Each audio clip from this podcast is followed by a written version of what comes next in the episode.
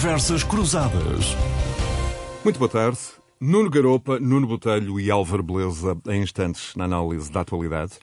Daqui a pouco, com Álvaro Beleza, o Presidente da SEDES, a Associação para o Desenvolvimento Económico e Social, o think tank que marca o espaço público português há décadas. Vamos olhar para o livro uh, de título Ambição Duplicar o PIB em 20 anos, publicado neste início de setembro, como resultado de uma reflexão profunda das uh, várias células de pensamento dos grupos de trabalho de SEDES na altura do Congresso. E vamos procurar saber como é que, neste momento e nesta conjuntura, se contornam os obstáculos e se coloca o país a crescer como uh, precisa. Mas por agora, com o empresário Nuno Botelho, vamos avançar já com um primeiro olhar para o mais recente elemento um, da atualidade, o pacote um, do final da semana para apoio às empresas, um pacote de mais de 1,4 mil milhões de euros para ajudar a indústria e outros setores a, a, enfrentar a escalada de custos. Nuno, bem-vindo. Como é que olhas para este conjunto de medidas? Uh, metade das ajudas são empréstimos, uh, a área fiscal fica, um,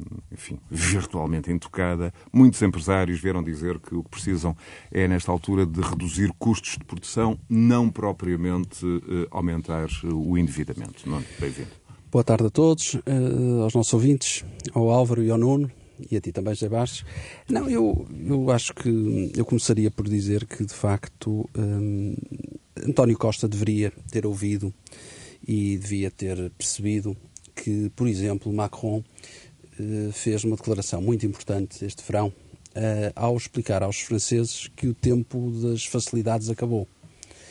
E António Costa não teve a coragem de o fazer aos portugueses e este elencar de medidas de apoio às empresas, que foi apresentado como um, eh, um amigo meu dizia, vai sair na quinta-feira um pacotão às empresas, eu diria um pacotinho às empresas, eh, porque de facto eh, créditos, portanto 600 milhões de euros é para crédito.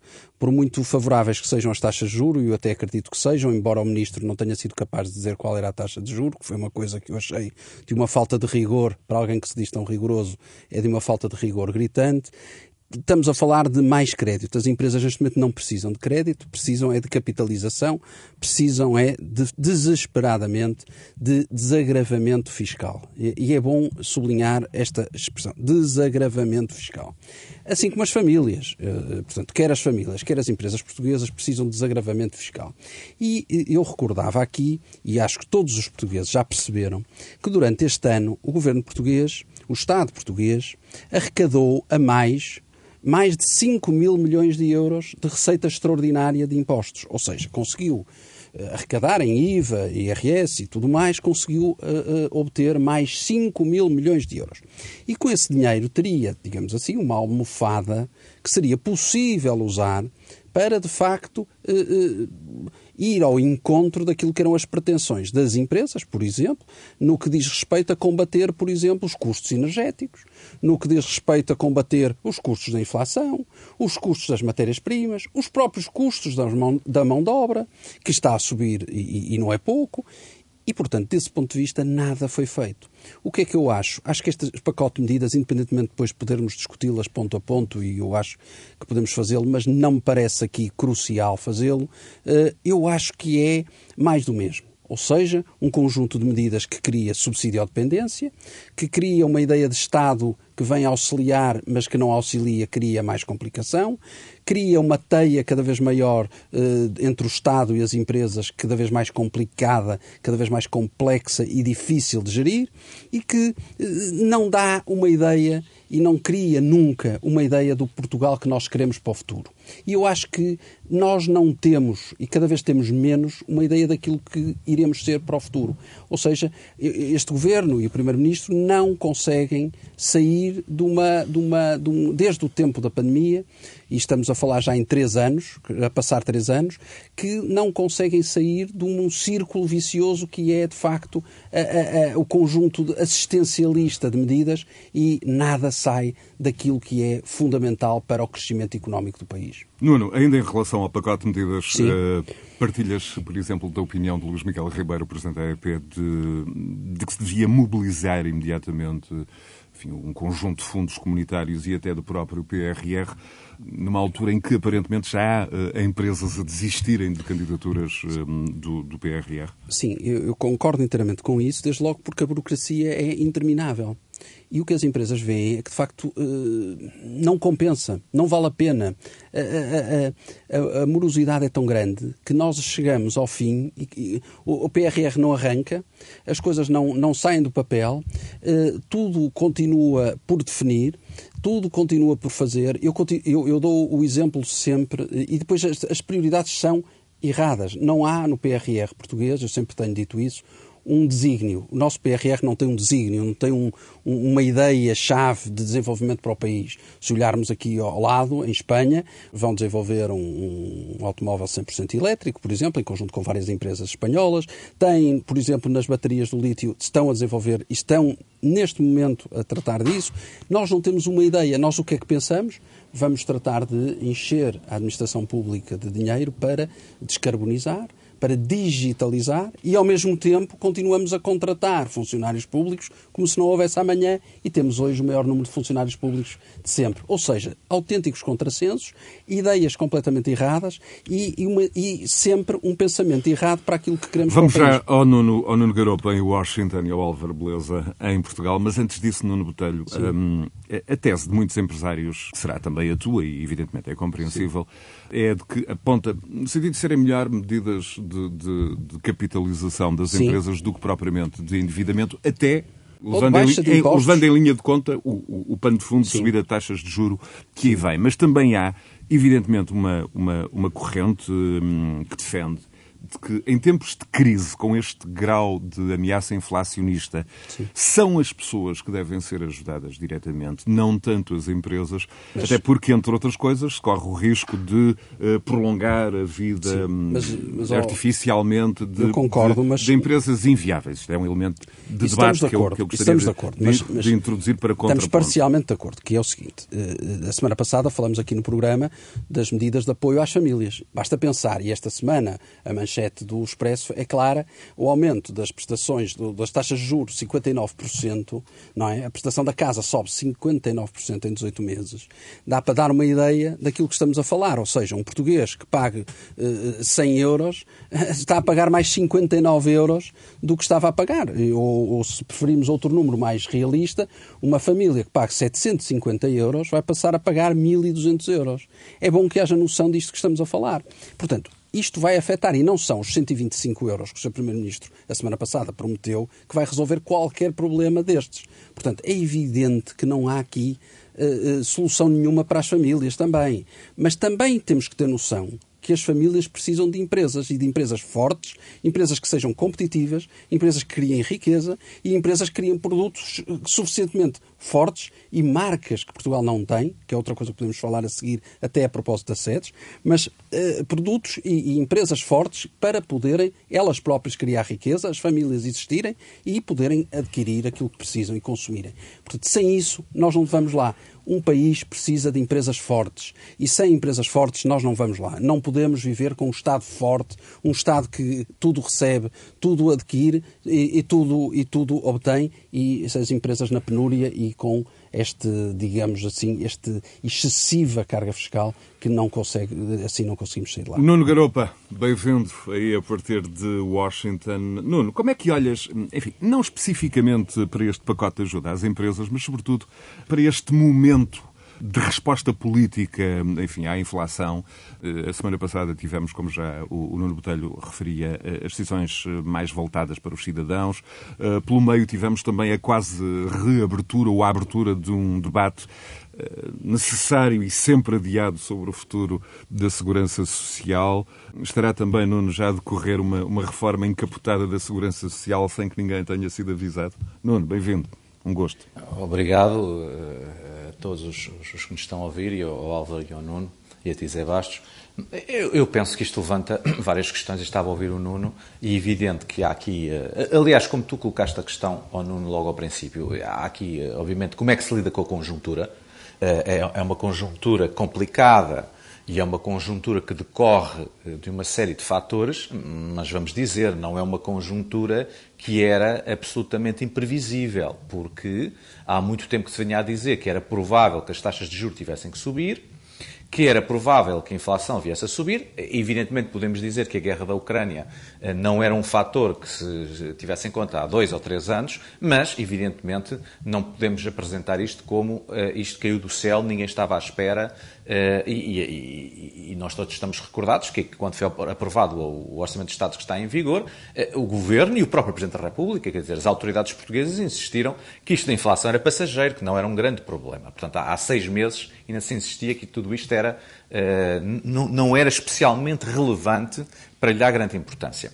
Agora, dito isto, eu acho que há três problemas e acho que a segurança social, por exemplo, é um bom exemplo. Quer dizer, o primeiro é que Portugal, obviamente, entra nesta crise eh, num contexto complicado, porque é um país estagnado e endividado, apesar desse cenário ser sistematicamente negado por muita gente em Portugal, a verdade é que é o contexto de fundo, essa é que é a estrutura, não é? Nunca saímos é da austeridade, não é? Não, claro, nunca, nunca saímos. É a estrutura. Portanto, nós estamos em austeridade, na verdade, há 20 anos. Exatamente. A bem dizer. A bem dizer.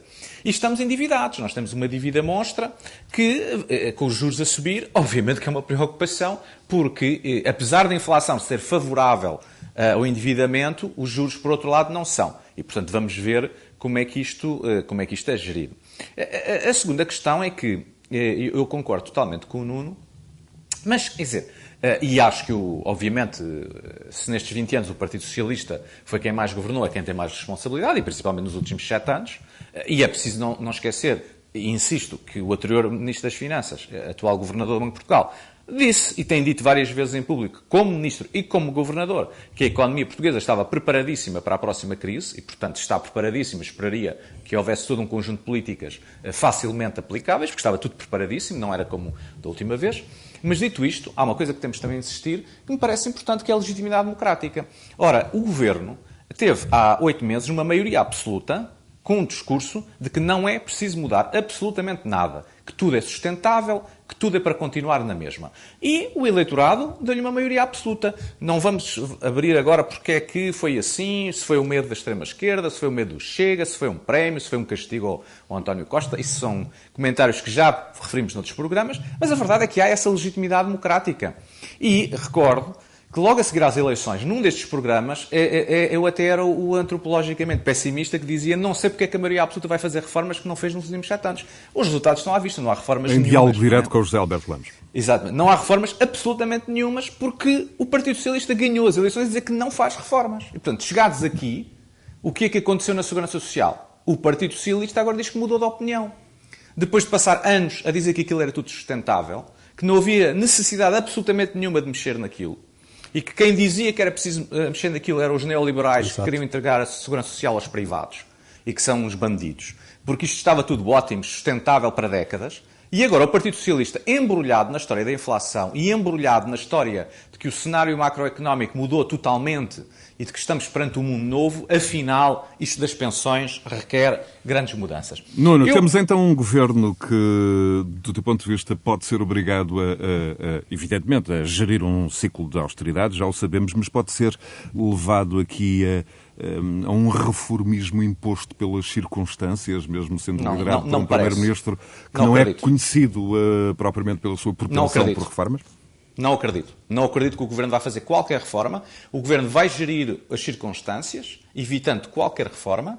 E, uh, para isso, tem dois agravantes, na minha opinião, e, e, com isto quero deixar claro que não estou a tirar a responsabilidade ao Primeiro-Ministro, em particular, e ao partido que o apoia, mas tem duas agravantes. Uma é o Presidente da República, que obviamente não tem sido um agente de reformismo, pelo contrário, as intervenções permanentes do Presidente da República é para não haver reformas de absolutamente nada, e para minha surpresa, as últimas intervenções do PSD. Porque o PSD ultrapassou o PS pela esquerda e agora diz que não é preciso mexer. Não só não é preciso mexer nas pensões, como é possível aumentar pensões.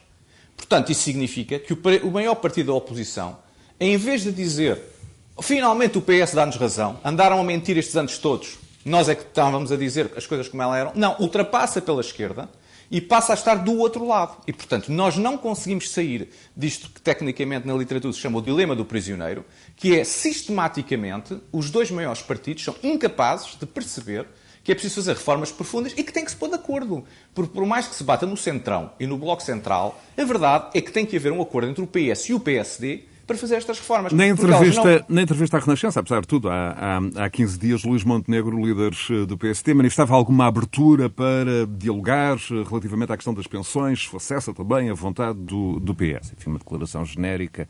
Mas, mas relembro, o PSD teve disponível para fazer reformas nos últimos 5 anos. Podemos todos bater no Rio, e, e batemos muito aqui. Mas se houve alguém no PSD que estava disposto a mexer nisto tudo, conjuntamente com o PS, era Rio. E o Costa, enfim, mandou o Rio dar uma volta, de tal maneira à volta que teve que ser embora, não é?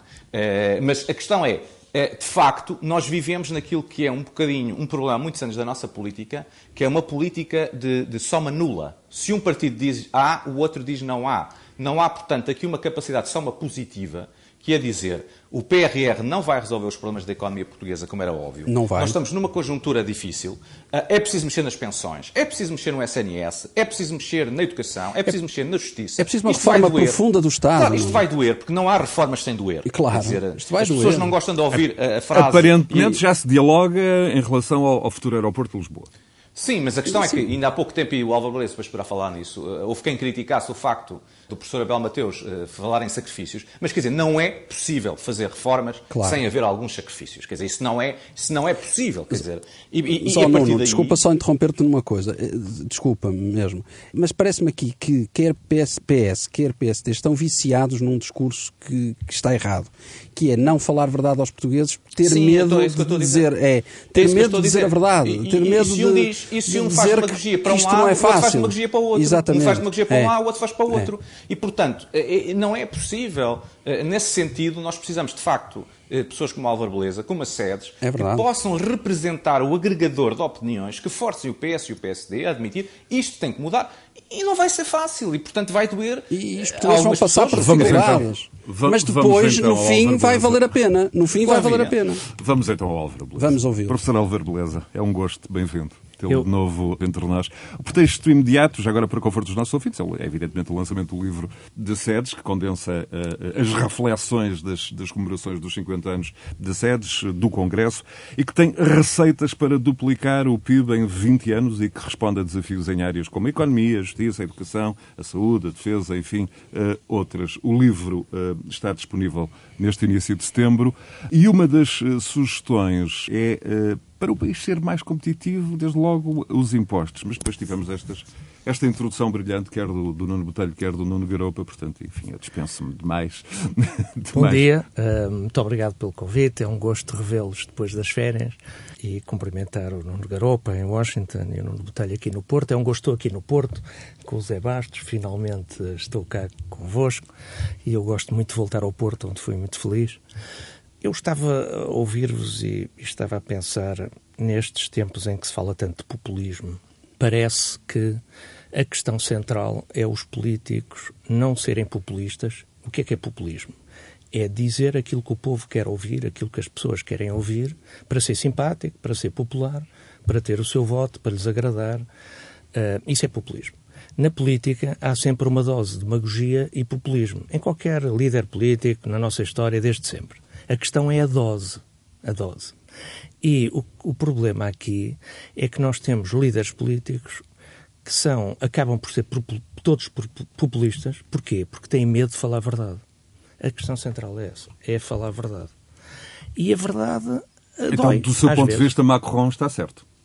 Sim, o Macron, por acaso, também não, não é dos grandes exemplos que eu tenho para mim. Como... Aliás, a Europa, para mim, está com um problema de déficit de lideranças. Uh, esteve bem o Macron a, ao falar dos tempos difíceis, mas muitas outras vezes não tem estado. Uh, nós mas foi precisamos... isso que me referi. Foi isso Sim, me referi. muitas vezes nós precisamos, de facto, de líderes que falem, uh, defendam as suas convicções, independentemente de estarem a agradar claro. no momento. E é isso que modestamente e humildemente a sede está a tentar fazer, que é um grupo de moderados, com moderação, com realismo, baseado na evidência, na, na, na, na constatação dos factos, no diagnóstico que já todos conhecemos, uh, apresentar um conjunto de soluções para que Portugal possa, de facto, crescer e, e ultrapassar uh, estagnações que tem. Uh, e esse trabalho é um trabalho contínuo. Já agora o livro já não está disponível porque esgotou, e, e o que é até para nós surpreendente e para a editora, uh, mas haverá já a segunda edição brevemente nas livrarias. Que é um ótimo sinal. Parece do... que os portugueses, é, parece que as pessoas perceberam a questão central de Portugal é ter mais economia. Claro. Uh, como dizia o Nuno, mas não há economia sem empresas privadas. A economia de mercado, a economia social de mercado, vive das empresas privadas que contribuem essencialmente para o crescimento económico. Sem, sem uh, lucros dessas empresas, sem empresas com lucros, não é possível uh, uh, ter crescimento. Eu ainda ontem disse numa conferência no Grêmio Literário que o capitalismo é um sistema de organização económica cruel, de concorrência feroz, muito injusto, mas ainda não inventaram melhor. Quem tirou da miséria centenas de milhões de chineses e indianos nas últimas décadas foi o capitalismo. A, a, o avanço da social-democracia, nomeadamente, e da democracia cristã no século XX, foi como domar o capitalismo, como não deixar ninguém para trás, como ter aqui uma almofada num Estado social daqueles que ficam para trás terem dignidade, terem acesso à saúde, à educação, à segurança social. Mas o Estado tem cada vez mais ser um Estado regulador e menos um Estado prestador. Quem não percebeu isto não percebeu nada. E às vezes o que me parece é que alguns decisores políticos parece que não perceberam nada. Ou, ou então perceberam e estão a enganar as pessoas. Portanto, nós temos que fazer mudanças no país. Uh, o, o, Estado, não estava a dizer, nós não temos um Estado forte, infelizmente, não. nós temos um Estado gordo, gordo que gasta sim. muito dinheiro, mas muito fraco. muito fraco. Nós temos pouca É regulação, é para a concorrência, uh, na, em, em, todas as áreas. A, justiça é o que é. Nós precisamos dar empowerment ao sistema de justiça, torná-lo mais rápido, mais forte. Há regulação, que é, aliás, o Nuno uh, uh, liderou o grupo de trabalho que escreveu na, no livro de assedos as nossas propostas da regulação. Nós precisamos de mais regulação, regulação mais independente, mais forte, com mais empowerment. E depois temos um Estado, desde o Dom Afonso Henriques, em que toda a gente gosta de ir lá pedir e, portanto, as medidas de apoio às empresas e às famílias nesta situação parece-nos a nós, e não é a mim, é aqueles que escreveram com, comigo e que participaram no, no livro da sede, é uh, a política fiscal. Em vez de andar a dar subsídios dirigidos e quem está no governo, seja quem for, tem sempre, uh, comete sempre erros nessa matéria, é mais justo é mais uh, uh, transparente e isso dá maior justiça que as medidas sejam pela redução das taxas e taxinhas e, e, da fiscalidade, que já é muito elevada, e esta situação era, era uma oportunidade para uh, diminuir os impostos. E, por exemplo, para as pessoas e para as famílias, é basicamente diminuir, diminuir o IVA, o IVA nomeadamente claro. para as pessoas mais pobres, para claro. os bens essenciais, é aí que se tinha que diminuir. Claro para uh, uh, as empresas é o IRC. Claramente. E é depois as taxas e taxinhas sobre a energia, os custos energéticos, claro. o gás, a gasolina. Portanto, tudo isto é por aqui que se devia ir. E agora respondem a mim: ah, mas se formos por aí, o Estado, como está com um problema de dívida, claro que temos um problema de dívida brutal, íamos ter problemas.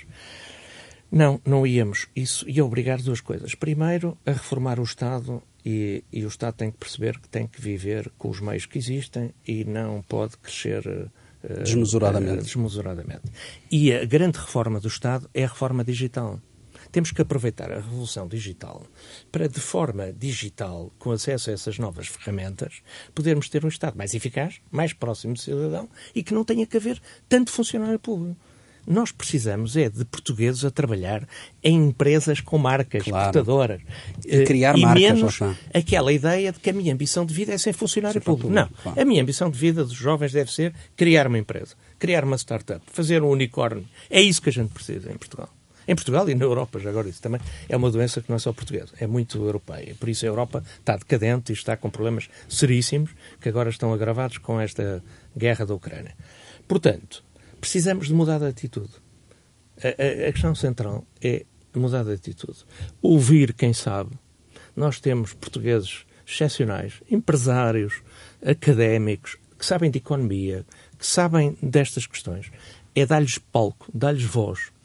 Um, nós, na SEDES, temos o privilégio de ter pessoas como o Nuno Garopa, como o professor Abel Mateus, como o professor João Duque, como o professor Carlos Alves. Temos gente muito qualificada, o professor Nadine Abib, Daniel Traça, ex-ministros da Saúde, o Adalberto Campos Fernandes, Luís Filipe. Nós temos que dar voz a esta gente e dar voz também aos mais jovens. Já agora estão a entrar muitos para sedes todos os dias. Tenho eh, pedidos para entrar e que nós aceitamos com muito gosto, de jovens académicos, jovens empreendedores. Nós temos gente muito boa e que tem este pensamento.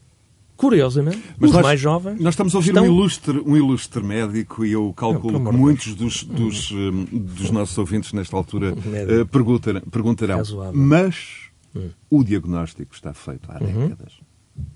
Mas porquê que não se porque não, não se faz porque não há coragem para fazer. É porque dos decisores políticos há o medo que se fizer essas mudanças que as pessoas não vão aceitar e não vão votar. Estão enganados. Quem mostrar ao país que tem uma, uma, uma ideia para o crescimento do país, que é um, um pensamento positivo, de ambição para Portugal. Como eu tenho dito, Portugal, os portugueses têm que deixar de ter medo de ter ambição. Nós podemos ser muito melhores. Há outros países da nossa dimensão que estão muito melhor que nós e vão ultrapassar esta crise muito bem. E, portanto, nós temos que aproveitar as oportunidades que temos e que também dá esta situação da Ucrânia. Tudo isto também são problemas, mas temos que ver do lado das oportunidades. Claro. Quem faz uma grande empresa, quem fez a Apple, quem faz qualquer grande Na empresário português, está sempre a ver as oportunidades. Do conflito, o Presidente da República e a Ministra da Agricultura sublinharam esse, Portanto, esse elemento de captar algum... É preciso, exatamente. Agora, era a grande oportunidade, está a ver?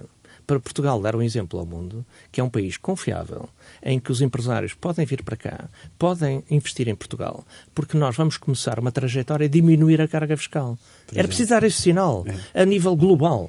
Vamos aproveitar para diminuir a carga fiscal sobre as pessoas e sobre as empresas para todos. Não é fazer planos para quem vier investir, faz ali um acordo que não paga IRC durante 30 anos, ali no segredo dos deuses. Não, não. Eu quero isto para todos. Para os estrangeiros que vêm para cá, para os portugueses que investem cá. Temos de ser tratados todos por iguais. Uh, e, portanto, uh, uh, e diz-me assim, ah, mas isso é muito difícil. É, é difícil. Não se consegue de um dia para o outro. Não. Mas podia-se começar a, a ir nesse caminho. E vejam que não se vai nesse caminho. Não se está a aproveitar este, este tsunami que nós temos pela frente e que é um verdadeiro tsunami, o que vem aí.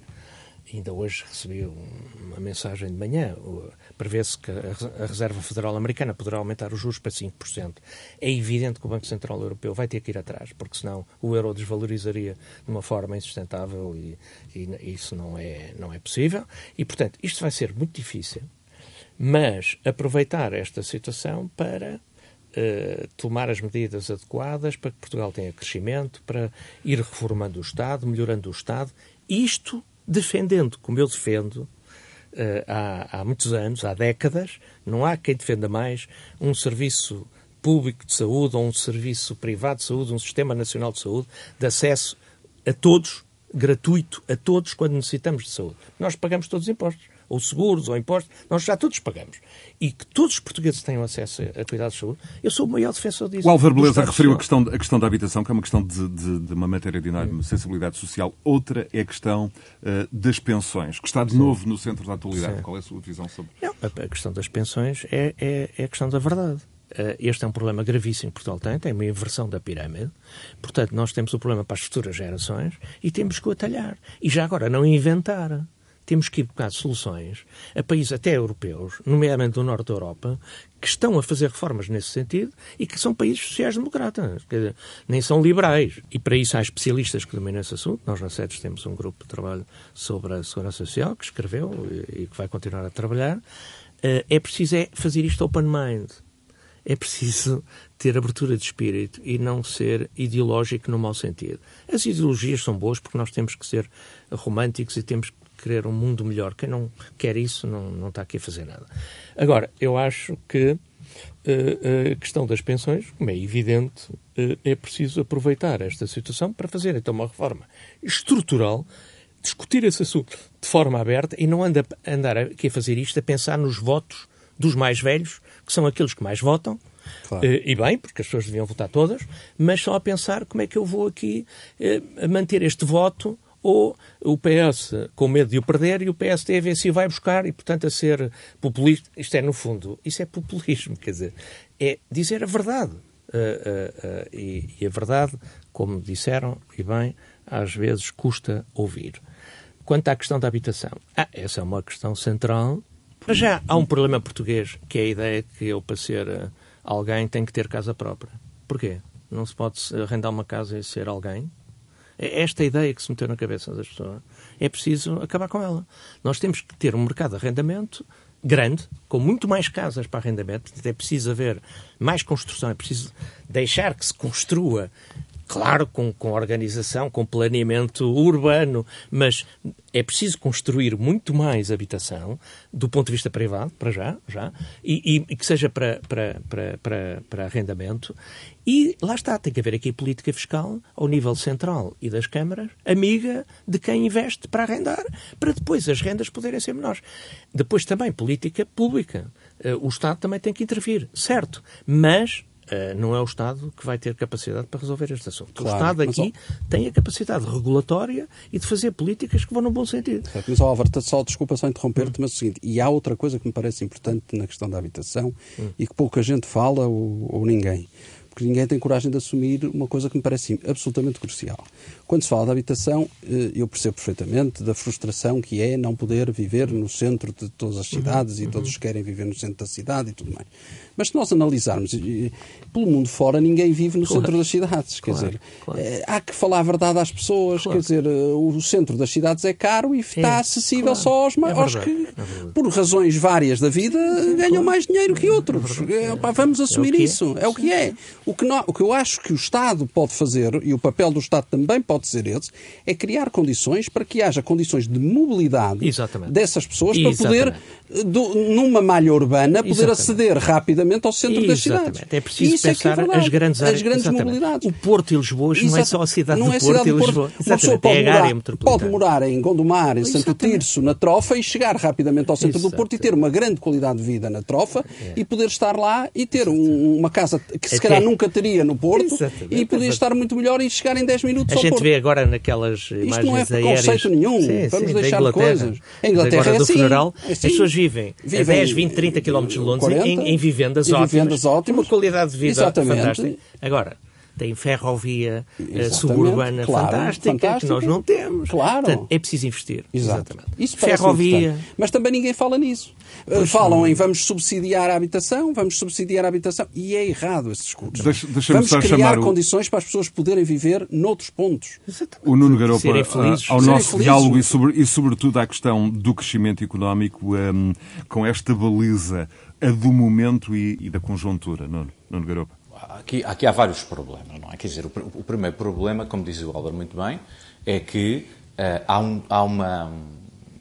No discurso político e no debate político, infelizmente, por razões históricas, não vale a pena estar aqui a, agora a detalhar, uh, há uma dose enorme de populismo. E, e, portanto, não é por acaso que esta ideia de que não é preciso mudar nada e de que o país está bem e de que não há estagnação nenhuma, que isso é uma coisa inventada por uns malucos eh, neoliberais e de Exato. que o endividamento não é um problema porque a Alemanha vai pagar tudo e, e a solidariedade da União Europeia e quando não pagam são repugnantes e os repugnantes eh, hão de pagar tudo. Quer dizer, todos esses mitos que se construíram eh, ao longo do tempo são mitos que eh, prevalecem e eh, foram agravados talvez nos últimos anos, eh, como, como, também o Álvaro se referiu a isso, quer dizer, em parte foram agravados nos últimos anos, porque evidentemente nós temos um problema eleitoral, não é? Quer dizer, para além dos problemas económicos, temos um problema eleitoral, é que há partes da população que se abstêm e há partes da população que votam. E é normal que, quando os partidos percebem isso, depois passem a apresentar programas muito mais favoráveis ao eleitorado que vota do que ao eleitorado que fica em casa. E, portanto, isso tem um problema. Quando as pessoas falam em Portugal, porquê é que nós temos um problema tão grave da justiça intergeracional e porquê é que isto não se resolve? Bem, porque as gerações mais velhas votam e as gerações mais novas não votam. Exatamente. E, portanto, obviamente, os dois maiores partidos tentam ir buscar o voto das gerações mais velhas. Oh, não, é mas para dizer aos mais velhos que vamos reformar a segurança social, nós temos que lhes dizer que só vamos resolver os problemas das reformas e eles terem pensões dignas quando duplicarmos o PIB ou triplicarmos. Avançarmos. Esta é a chave. Sem crescimento económico isso, isso, não isso, vai haver solução para ninguém. Oh, como é evidente, isso parece-me evidente. É, Agora, também há aqui um problema que, eh, eh, de credibilidade das políticas públicas que se foi agravando, e eu acho que por isso é que neste momento esse problema é mais grave hoje do que era, digamos, há 25 anos, uhum. que é quando eu disser às gerações mais velhas que vamos crescer, mas que eles vão ter que fazer uma contribuição para isso, o que as gerações mais velhas respondem é: não, mas eu já pago os uhum. meus netos uhum. e os meus filhos é da verdade. minha pensão. E se eu for pagar através do Estado, os recursos que eu entrego ao Estado para fazer estas reformas desaparecem mas, pelo oh, caminho. Mas a minha tese é que se nós começarmos a baixar a carga fiscal, o crescimento económico começa mais depressa e não, vamos, e não vai doer tanto as reformas que temos de fazer. É evidente, pois esta é que é a chave. Esse é o ponto. É que mas se é, baixarmos a carga claro. fiscal, ao mesmo tempo há crescimento económico e, portanto, ao mesmo tempo as reformas não doem tanto. Se a gente não baixar a carga fiscal, as reformas que vão ter que se fazer, vamos ser obrigadas a fazê-lo e vão doer muito é, mais. Mas, mas, é isto que ninguém eu, ainda percebe. Eu, estou, eu estou, estou, de acordo contigo, mas há aí um problema, é que nós para fazer isso hum. temos que estar em posição de negociar, quer com a União Europeia, com, com os nossos credores, uhum. aquilo que vai acontecer no curtíssimo prazo. Uhum. E o problema é que o Estado português cada vez tem menos credibilidade para ir aos credores. E à União Europeia dizer, hum. nós vamos ter déficits excessivos no nosso déficit Sim, público, nos próximos seis é. meses, um ano, dois anos, precisamos dessa fazer margem. aqui um comentário já agora como socialista. O Partido Socialista deu um passo importante nos últimos anos agora, e isto é, vai a crédito do, do, António Costa, que é perceber que deve governar com boas contas. É verdade, isso é que verdade. antes não tinha esta ideia. É verdade. Agora tem que dar outro passo que esse eu estou a ser o chato de serviço. O Partido Socialista tem que perceber, os meus amigos socialistas, ainda falei isso há dias, na Academia do Partido Socialista, que também, sem políticas amigas das empresas privadas, sem crescimento económico, não é possível uh, manter o Estado Social e desenvolvê-lo. Portanto, o Partido Socialista tem que ter políticas amigas do crescimento. E uma delas, não estou a dizer que é a única, é a carga fiscal ser diminuída em Portugal. E, portanto, quando o PS perceber isto, Bem, aí quem tem um problema é o PSD. Pois. E é isto que eu disse aos meus amigos socialistas. É o, eh, vamos lá ver, o que falta aqui é ter a coragem, porque isto é só déficit de coragem. Desculpem. Há medo de, uh, uh, uh, por um lado, há medo de, com a baixa da carga fiscal, não ter receitas suficientes para pagar a dívida e, portanto, há sempre aqui um risco, mas é preciso assumir esse risco. E depois há um preconceito ideológico ainda de alguns que acham que nós temos que ir buscar aos ricos, tem sempre esta coisa claro. do Robin Hood. Eu também gosto de Robin dos Bosques. Eu vim para a política porque gosto de ser o Robin dos Bosques. Só que o que eu vejo é que o meu partido, que está no governo, e eu sou socialista com muito orgulho, é o xerife de Nottingham. Quer dizer, andamos aqui a, a ir carregar em cima das pessoas. Claro. E, portanto, já não estamos a ser o, o, o Robin dos Bosques, estamos a inverter os papéis temos que perceber que temos que ter políticas agora amigas das empresas. As empresas estão aqui para nos ajudar. Sem empresas não é possível. E já agora, em relação aos empresários, ao mesmo tempo que tem que se lhes dar menos taxas e taxinhas e, e impostos que, que, estão aflitos agora com o gás, principalmente aí grandes indústrias, não sei como é que se vão aguentar, Sim. e agora oferecemos-lhes uh, dinheiro a crédito, eh, dívidas já eles já têm. têm. Está tudo endividado em Portugal, as famílias, as pagaram, pessoas, as empresas. Ainda não pagaram as linhas Portanto, Covid. Exatamente. Precisamos é de baixar impostos. E depois, ao mesmo tempo, o que é que tem que também se fazer?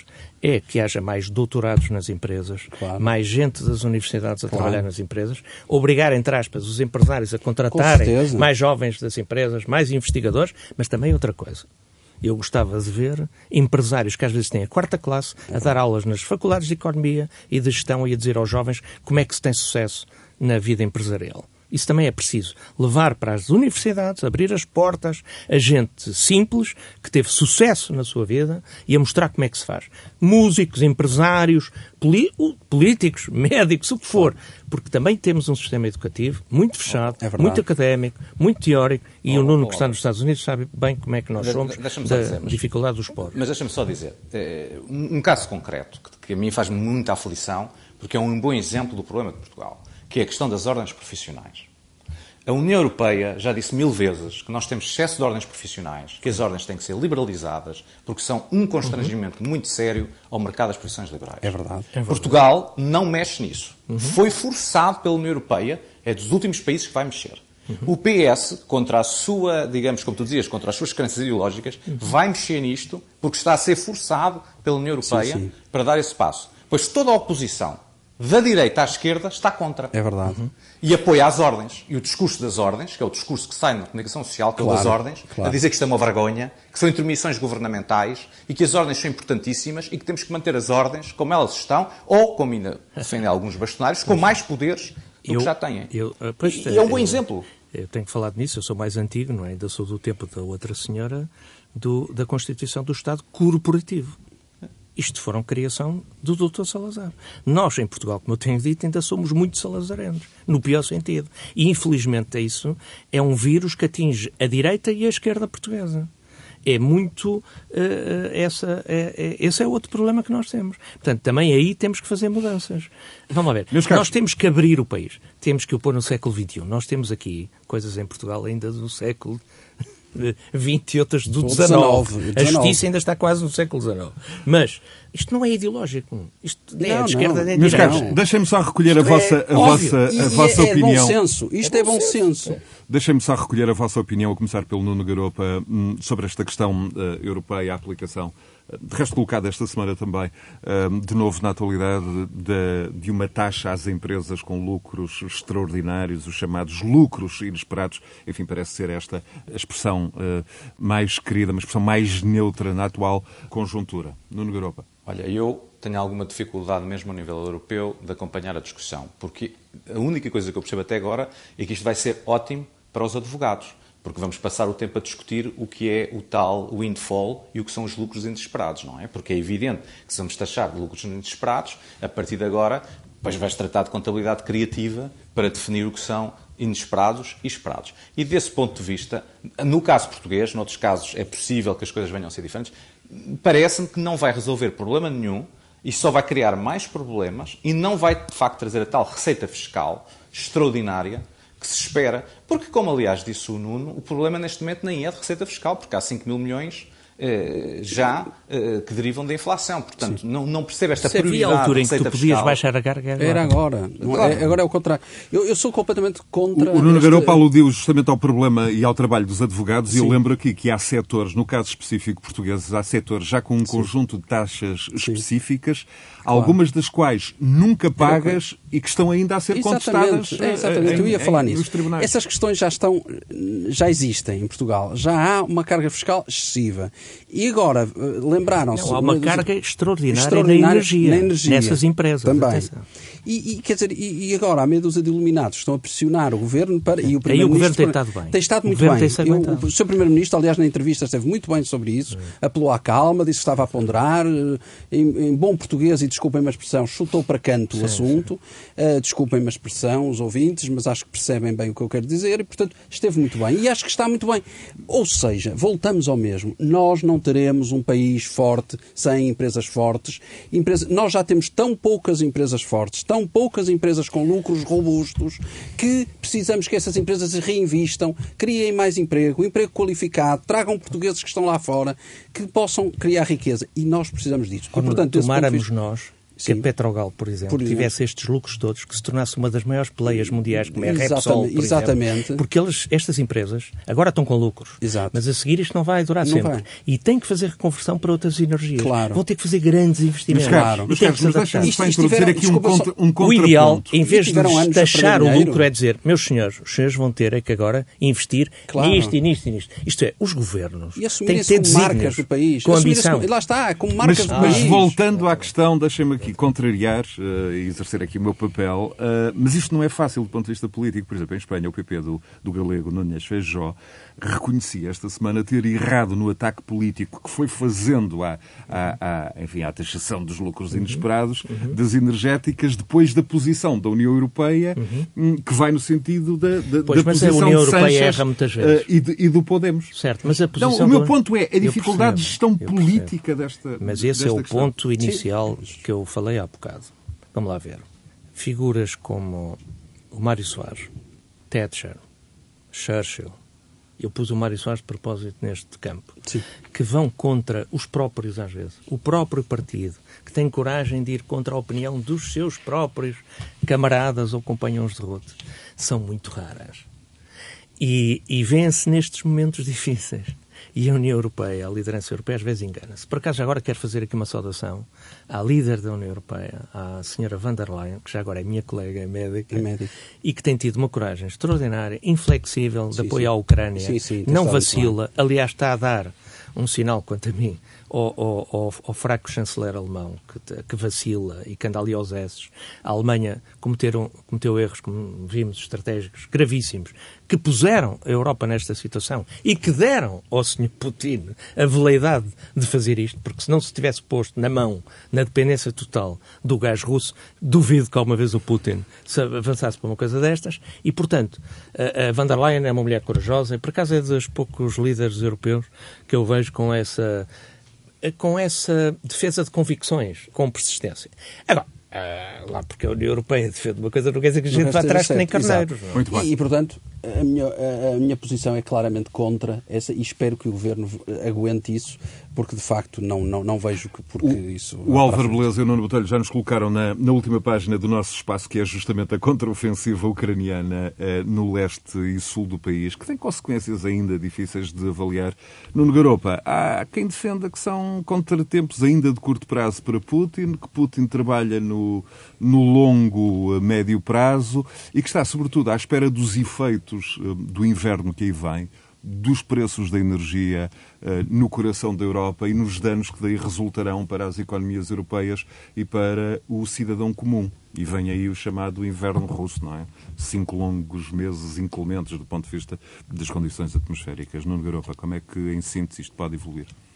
Eu, eu penso que continua a ser a questão que já nós abordámos também várias vezes no programa, que às vezes há boas notícias para um lado, às vezes há, boas notícias para o outro, semana a semana, mas em termos, digamos, daquilo que é a guerra, primeiro, já é óbvio para toda a gente que é um conflito demorado, portanto, a perspectiva de que isto ia ser um conflito curto não é. Não sei se estamos a falar agora de dois anos, estamos a falar mais de dois anos, vamos ver.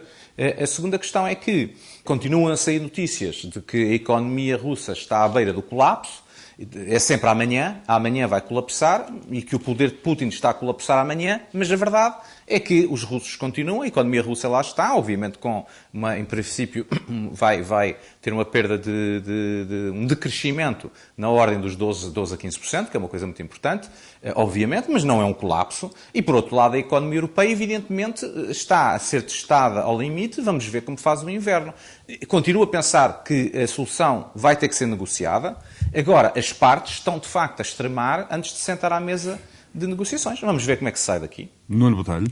Não, realmente a situação da, da a guerra que estava aparentemente num impasse, esta semana teve alguns avanços para o lado da Ucrânia. Eu acho que a Ucrânia tem vindo, através do, do apoio que tem tido o Ocidente, a ter aqui um, um avanço grande e de recuperação do território, que é de, de enaltecer. Agora, eu estou a crer que os russos irão reagrupar e reorganizar-se e, de facto, fazer aqui algo que todos tememos, é que haja aqui uma escalada. Isso é o que eu temo. Eh, agora, há dois pontos muito importantes nisto. Um é o alcance das, das, sanções, que eu cada vez mais duvido do alcance das sanções, e dois é não deixarmos cair a guerra eh, e, mediaticamente no esquecimento. E é importante mantermos uh, a guerra na agenda mediática, e é por isso também que eu acho importante neste programa irmos falando da atrocidade e das atrocidades que se vão cometendo na Ucrânia. Álvaro Beleza, uma nota de esperança sim, sim, para, totalmente de acordo. o inverno é, que vem. São atrocidades, isto é uma guerra entre a democracia liberal e os Exatamente. autoritários, e o autoritarismo russo, um tirano. Salvajaria. E, sim, e temos que ganhar, senão os nossos filhos e netos não vão ter liberdade. Isto não é um assunto. Uh, a Rússia não pode ganhar esta guerra. Eu penso que são boas notícias, acho que isto tem a ver com os armamentos americanos e, e ingleses, com a ajuda também de inteligência militar e de formação militar inglesa e, e americana, nomeadamente, e um, eu acho que os russos estão-se a meter, meteram-se ali num cargo de trabalhos e que o inverno ucraniano vai ser para os russos o que foi para o Napoleão e para os alemães na Segunda Guerra Mundial. Sim, assim Portanto, agora, a questão é que isto ainda vai demorar tempo, infelizmente, uh, mas temos que ganhar e temos que apoiar a Ucrânia e a Europa não deve vacilar em oferecer armas, ajuda, e estamos a falar de ajuda militar. Eles precisam de ajuda para derrotar os russos na, na guerra e se nós os ajudarmos, vamos ganhar essa, essa guerra. Álvaro Beleza, Nuno Garopa e Nuno Botelha, mais um Conversas Cruzadas, disponível a qualquer hora em rr.sa.pt e nas plataformas habituais de alojamento de podcast e, claro, eh, no agregador da Renascença, o podcast. Continuação de Bom Domingo. Conversas Cruzadas.